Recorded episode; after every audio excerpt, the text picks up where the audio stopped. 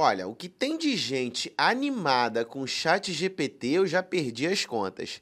Tem muita gente falando constantemente que essa ferramenta vai revolucionar, algumas outras dizem que isso pode acabar com, com, muitas carreiras, como por exemplo no nosso caso aqui dos advogados. Eu inclusive fiz um vídeo falando sobre isso. Será que o chat GPT ele é uma ameaça para a carreira jurídica? Então clica aqui no card, verifica lá que o conteúdo está muito bacana para vocês. Eu explico um pouco o meu ponto de vista e uso a ferramenta para você ver se realmente ela tem a capacidade de substituir um profissional do direito. E aí muita gente tem também ficado animada pelas possibilidades que essa ferramenta tem trazido, como por exemplo a criação de artigos, títulos, matérias, conteúdo. Muita gente tem inclusive dado a dica de que você pode ganhar muito dinheiro. Geralmente eles falam mil reais por dia somente com o chat GPT. Né? Você pode, inclusive, virar um criador ali de artigos, vendendo artigos para os outros, é, somente feitos ali pelo chat GPT. Então você faz 10 artigos, vende em determinada plataforma para alguém, então você está vendendo conteúdo ali que é criado de forma automática. Mas a grande verdade é que você não é, o, de fato, o criador desse conteúdo. E eu preciso, como advogado, falar aqui sobre direitos autorais, que são aqueles direitos que todo autor de uma obra vai ter. Então, podem existir direitos autorais em relação a uma música, em relação ao artigo, em relação a uma fotografia. E aí eu quero saber, na verdade, eu vou dizer para vocês, como que ficam esses direitos autorais de um artigo que é criado por uma plataforma digital. Vamos ver?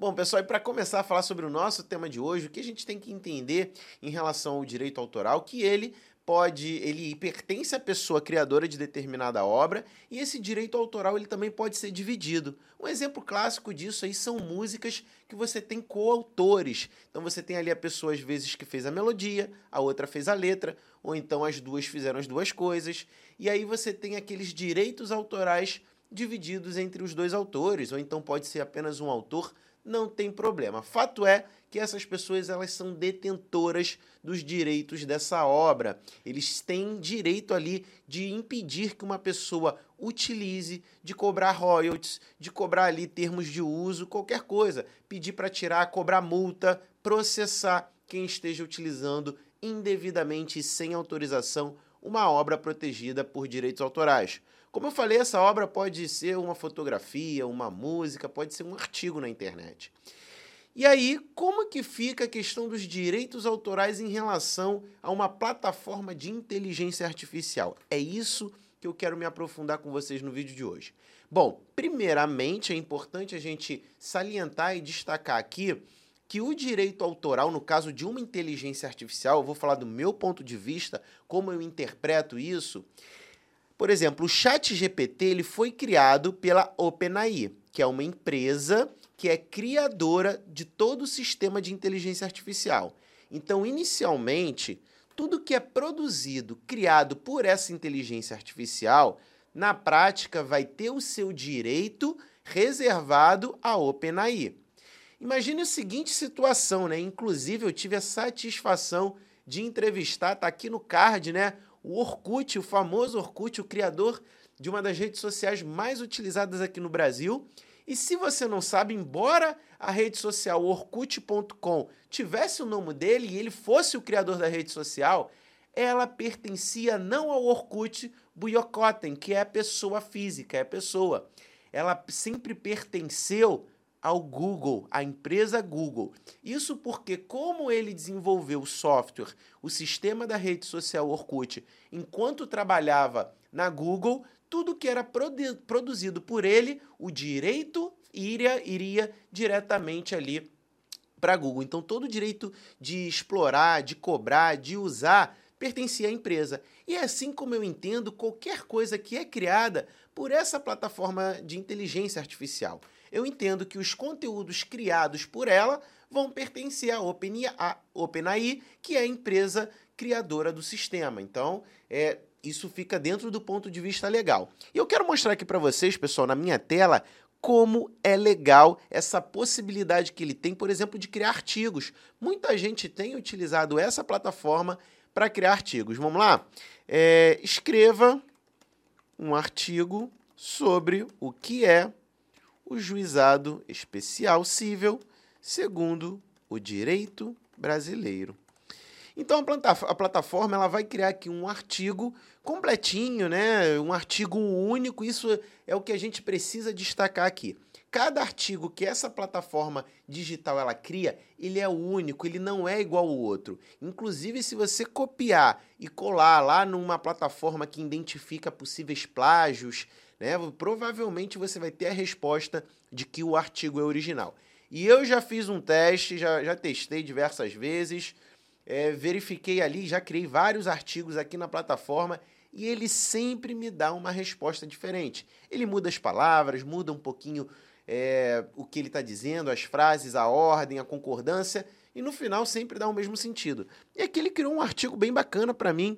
Se eu pedir para ele refazer isso daqui, ele vai criar o mesmo artigo para dizer a mesma coisa de uma maneira diferente que não vai cair em nenhuma plataforma aí que pudesse identificar como plágio. Então, primeiro ponto aqui que ele cria um artigo único.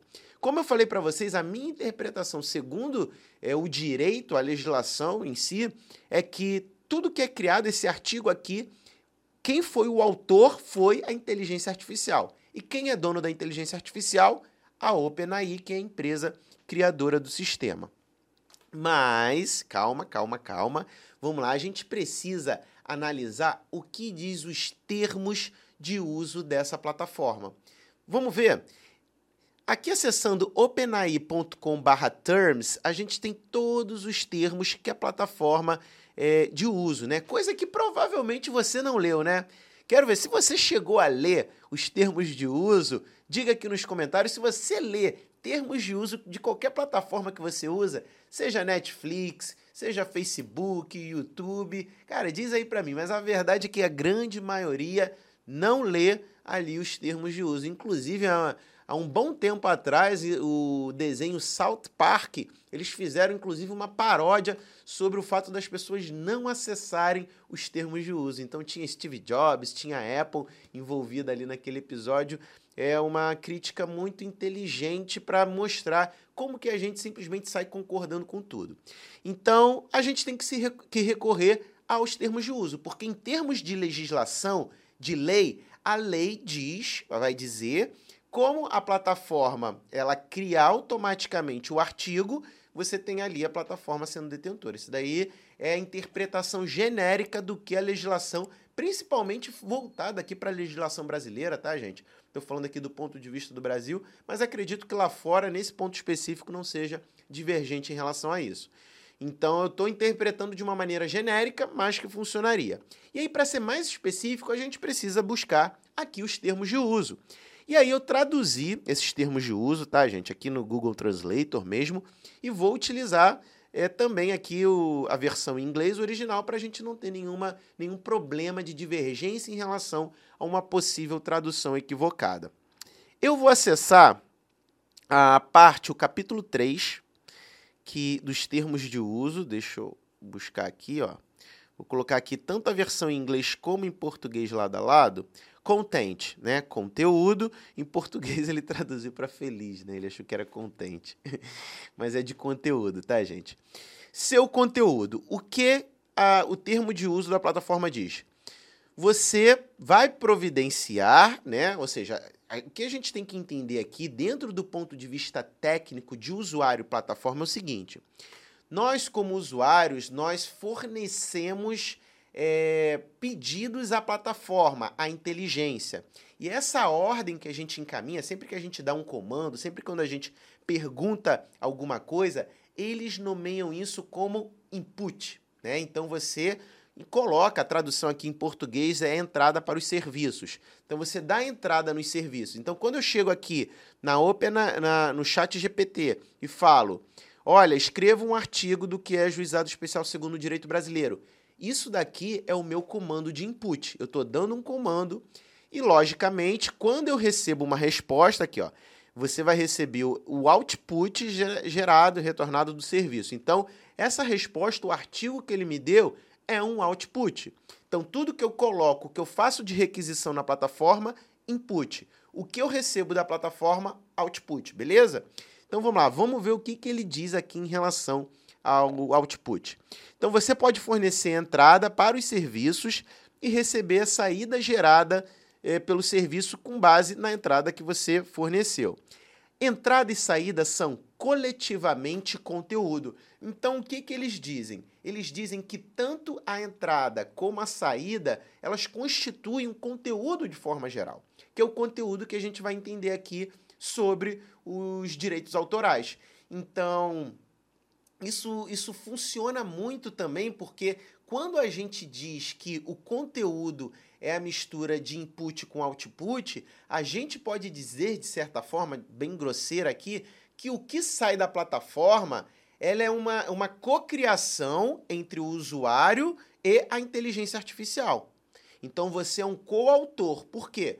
Ele interpreta que o conteúdo que é gerado de uma maneira geral é como se você estivesse batendo um papo com um amigo e ali vocês começam a anotar ideias e vocês, por exemplo, querem escrever uma música. Você vai cantarolando um canto, ele vai dizendo uma frase, você fala outra, vai tendo essa trocação de ideia. O resultado final desse conjunto é de autoria dos dois, né? Então a gente pode entender o conteúdo como o, conteúdo, tudo que é produzido ali dentro da plataforma.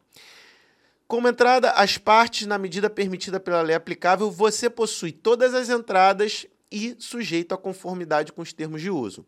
E aqui ele fala uma coisa, pessoal, que vai responder aqui o título do vídeo. A OpenAI cede a você todos os seus direitos, títulos e interesses em e para a saída. Ou seja, a OpenAI ela vai ceder para o usuário todos os direitos que a ela pertence. Então nós temos aqui, pelos termos de uso da plataforma, uma cessão direta de todo o direito de uso em relação àquilo que é produzido. Então eu posso pegar um artigo da OpenAI, né, que é produzido aqui no Chat GPT, Posso dizer que é meu? Até posso. É moral? Eu acredito que não. Inclusive, eu quero aproveitar aqui um ensejo para divulgar um e-book que eu fui curador, né? É, aqui é, é, o exemplo perfeito de como profissionais podem estar tá utilizando essa plataforma de inteligência artificial. Eu batendo papo com ela, conseguimos elaborar um e-book que eu coloco. É o primeiro e-book produzido aqui pela plataforma Direito em Curso, da qual sou gestor, é o primeiro e-book produzido pela inteligência artificial. Eu nem me coloquei aqui como coautor. Eu me coloquei como curador do conteúdo. Eu peguei o conteúdo, eu fiz revisão, fiz alteração, fiz inclusão. Então eu peguei o conteúdo aqui e fui curador dele. Eu não estou dizendo aqui que eu fui o autor, não que eu fui o coautor, embora o termo de coautoria para mim, se encaixe de forma adequada né, nisso que acontece. Como autoria única, eu acho que é, é, é, é um pouco é, forçar a barra. Né? A gente sabe que não foi criado pela pessoa. Eu não criei isso daqui, né? Eu organizei o texto, coloquei inclusão de algumas coisas, né? Ou seja, eu trabalhei diretamente no conteúdo, mas eu não vou dizer que esse conteúdo foi criado por mim, tá? Inclusive essa capa aqui, né, essa imagem desse advogado, ela ela é uma capa criada por inteligência artificial também. Então é uma capa que entra aí também é, dessa forma que a gente está falando. E aí vamos continuar aqui, né? Terminar de ler os termos de uso. A OpenAI pode usar o conteúdo conforme necessário para fornecer e manter os serviços cumprir a lei e fazer cumprir as políticas dele. Você é responsável pelo conteúdo, inclusive por garantir que ele não viole nenhuma lei aplicável a esses termos. Então a OpenAI o que, que ela fala aqui é que o conteúdo que é produzido, ela pode continuar utilizando, seja por uma questão interna, para cumprir alguma de determinação legal, por exemplo, a LGPD, né, a gente tem aí o Marco Civil da Internet, pode haver alguma decisão que determine que eles forneçam esse conteúdo aí através de uma decisão judicial. E aí eles vão pegar esse conteúdo e vão fornecer, eles se reservam nesse direito em relação aos termos de uso. Então é muito importante a gente ficar é, ciente disso. Logo em seguida, ele fala sobre a, semelhança do conteúdo. Eu falei para vocês que a plataforma ela sempre cria um conteúdo único exclusivo. Entretanto, ele fala que, devido à natureza do aprendizado da máquina, a saída pode não ser única entre os usuários e o serviço pode gerar uma saída igual ou semelhante para terceiros. Ou seja, eu posso pedir para ele criar um e-book, criar um artigo, e o fulaninho de tal lá pode ser que ele é, receba o mesmo conteúdo. E aí você tem, você diz que é coautor, né, ou é curador, ou que é proprietário de um conteúdo que eventualmente o outro também vai dizer, olha que confusão danada isso não vai gerar. Por isso que eu prefiro, né, acho que além de trazer transparência para o conteúdo que você divulga, é, tem, é, é, tem muito mais caráter, né? Se você chegar lá e falar, olha, o conteúdo ele foi criado por uma inteligência artificial e eu fui o curador do conteúdo, eu fui o coautor, porque você também ajudou, afinal, a inteligência artificial a produzir aquele artigo. Então, ela diz aqui, inclusive, olha, que, por exemplo, você pode fornecer informação para o modelo. Qual é a cor do céu? E vai receber o céu é azul. Outros resultados, outros usuários podem receber as respostas semelhantes, né? E fazer perguntas semelhantes, né? Então, é, as respostas solicitadas e geradas para outros usuários não são consideradas seu conteúdo. Né? Então, aqui, responses that are requested by and, by and generated for others users are not considered your content. Então, essas respostas que são geradas para outros usuários não são consideradas seu conteúdo. E aí causa confusão, sim, abre margem para interpretação. O que a plataforma também que está dizendo aqui, se, que se ela repetir um artigo para um outro usuário, isso não pode ser considerado conteúdo seu. Né? Então, é, e eu acho que você, inclusive, pode incorrer até numa responsabilidade legal, é uma questão bem complicada, se você sair por aí dizendo que você é autor de conteúdo criado por IA. Como eu falei, para mim não é ético, né? Além de não ser ético, você pode criar problema aí de direito autoral com terceiros. Então, na minha concepção, é, é, abre margem aqui para interpretação e a própria plataforma diz que a partir do momento que ela repete esse conteúdo, esse conteúdo já não é mais do primeiro da primeira pessoa que ela forneceu. Mas aí como que a gente fica sabendo que esse conteúdo foi replicado de forma igual? Que a mesma pergunta que a gente fez é, foi feita por outra pessoa e ele recebeu a mesma, resposta. Então, o que eu aconselho, novamente, é que a plataforma seja utilizada como uma forma de você destravar a criatividade. Você pode até copiar, organizar o conteúdo lá, mas pelo menos faz um trabalho de organização, de tentar fazer uma modificação, verificar se o conteúdo é legítimo. Faz um trabalho de curador, né, de fato. Então, vamos seguir aqui. Uso do conteúdo para melhorar os serviços. Um dos principais benefícios dos modelos de aprendizado da máquina é que eles podem ser aprimorados com o tempo. Para ajudar a OpenAI a fornecer e manter os serviços, você concorda em instruir que podemos usar o conteúdo para desenvolver e melhorar os serviços. Ou seja, aquele conteúdo que é produzido, que ele, que ele é uma junção do que é input e do que é output, é, você aqui está aceitando em termos de uso de fazer, de possibilitar que a OpenAI utilize aquilo que é produzido também para eles melhorarem os próprios serviços dele. Então, temos aqui ato contínuo, você pode ler mais aqui sobre o conteúdo que pode ser utilizado, né, os modelos. Entendemos que em alguns casos você pode não querer que seu conteúdo seja usado para melhorar os serviços. Você pode cancelar o uso do conteúdo para melhor, da melhoria com o ID da organização. Observe que em alguns casos você pode limitar a capacidade dos nossos serviços para atender melhor o seu caso. Isso pode acontecer também, pessoal, quando eu chego assim, olha, eu escrevi um artigo 100% da minha autoria, mas eu jogo no chat eu dou um input para a plataforma, para a inteligência artificial, e eu pergunto assim: olha, melhora a parte desse texto, melhora esse texto. Eu estou pegando um título de autoria autêntica minha e estou jogando na plataforma. Aquilo dali vira conteúdo. Então você pode também é, reservar o seu direito em relação a isso. Inclusive é o item D aqui que a plataforma ela, ela diz. Por exemplo, reclamações de direitos autorais. Se você acredita que seus direitos de propriedade intelectual foram violados, envie uma notificação para o endereço abaixo. Podemos excluir ou desabilitar o conteúdo supostamente é, do infrator e encerrar as contas dos infratores reincidentes. Né? Reivindicação por escrito relativa à violação de direito autoral. É, assinatura física ou eletrônica da pessoa autorizada, ele fala aqui como que você deve proceder em ca caso você tenha o teu conteúdo ali alvo de violação de direitos autorais. Que como eu falei, eu posso pegar um artigo autêntico, posso pegar uma letra de uma música que eu escrevi, jogo na plataforma, a plataforma utiliza o sistema dela para se ser autodidata, para adquirir mais conteúdo, então ela pega aquele meu texto e eventualmente ela usa para replicar para terceiros.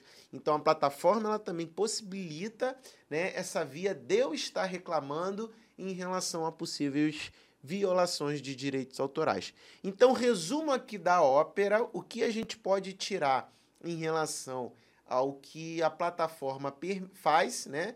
Ela permite que ela cede a você o direito de uso do conteúdo, que é a mistura do input com o output, né? Que é o que você coloca no chat com o que você recebe de resposta. Então, as pessoas podem utilizar aí sem problemas. Você pode utilizar de forma comercial, você pode utilizar no teu site, você pode utilizar para é, alimentar a tua base de dados, os teus clientes com informação, com conteúdo. Você pode até utilizar, como eu falei, para criar um conteúdo simples como se fosse um white label, né, um PLR, vamos dizer assim. Vai lá de, vai, vai dizer que foi você que fez. Mas novamente, eu acho que essa questão é, é, não é ética, então eu pelo menos não faria. Deixo aqui como exemplo e o link o e-book que, a gente, que eu fui curador, né? Que eu, foi produzido pela inteligência artificial, então ela é autora de fato, né? Eu assumo que ela é autora, mas eu fiz a curadoria, organização, verificação, modificação do conteúdo que ela produziu. E aí, pessoal, o que, que você acha desse conteúdo? Se você gostou, né, diga aqui nos comentários, se inscreve no canal, é sempre uma satisfação para mim ter você aqui junto de mim, né? Eu vou ficando por aqui e até a próxima. Tchau, tchau.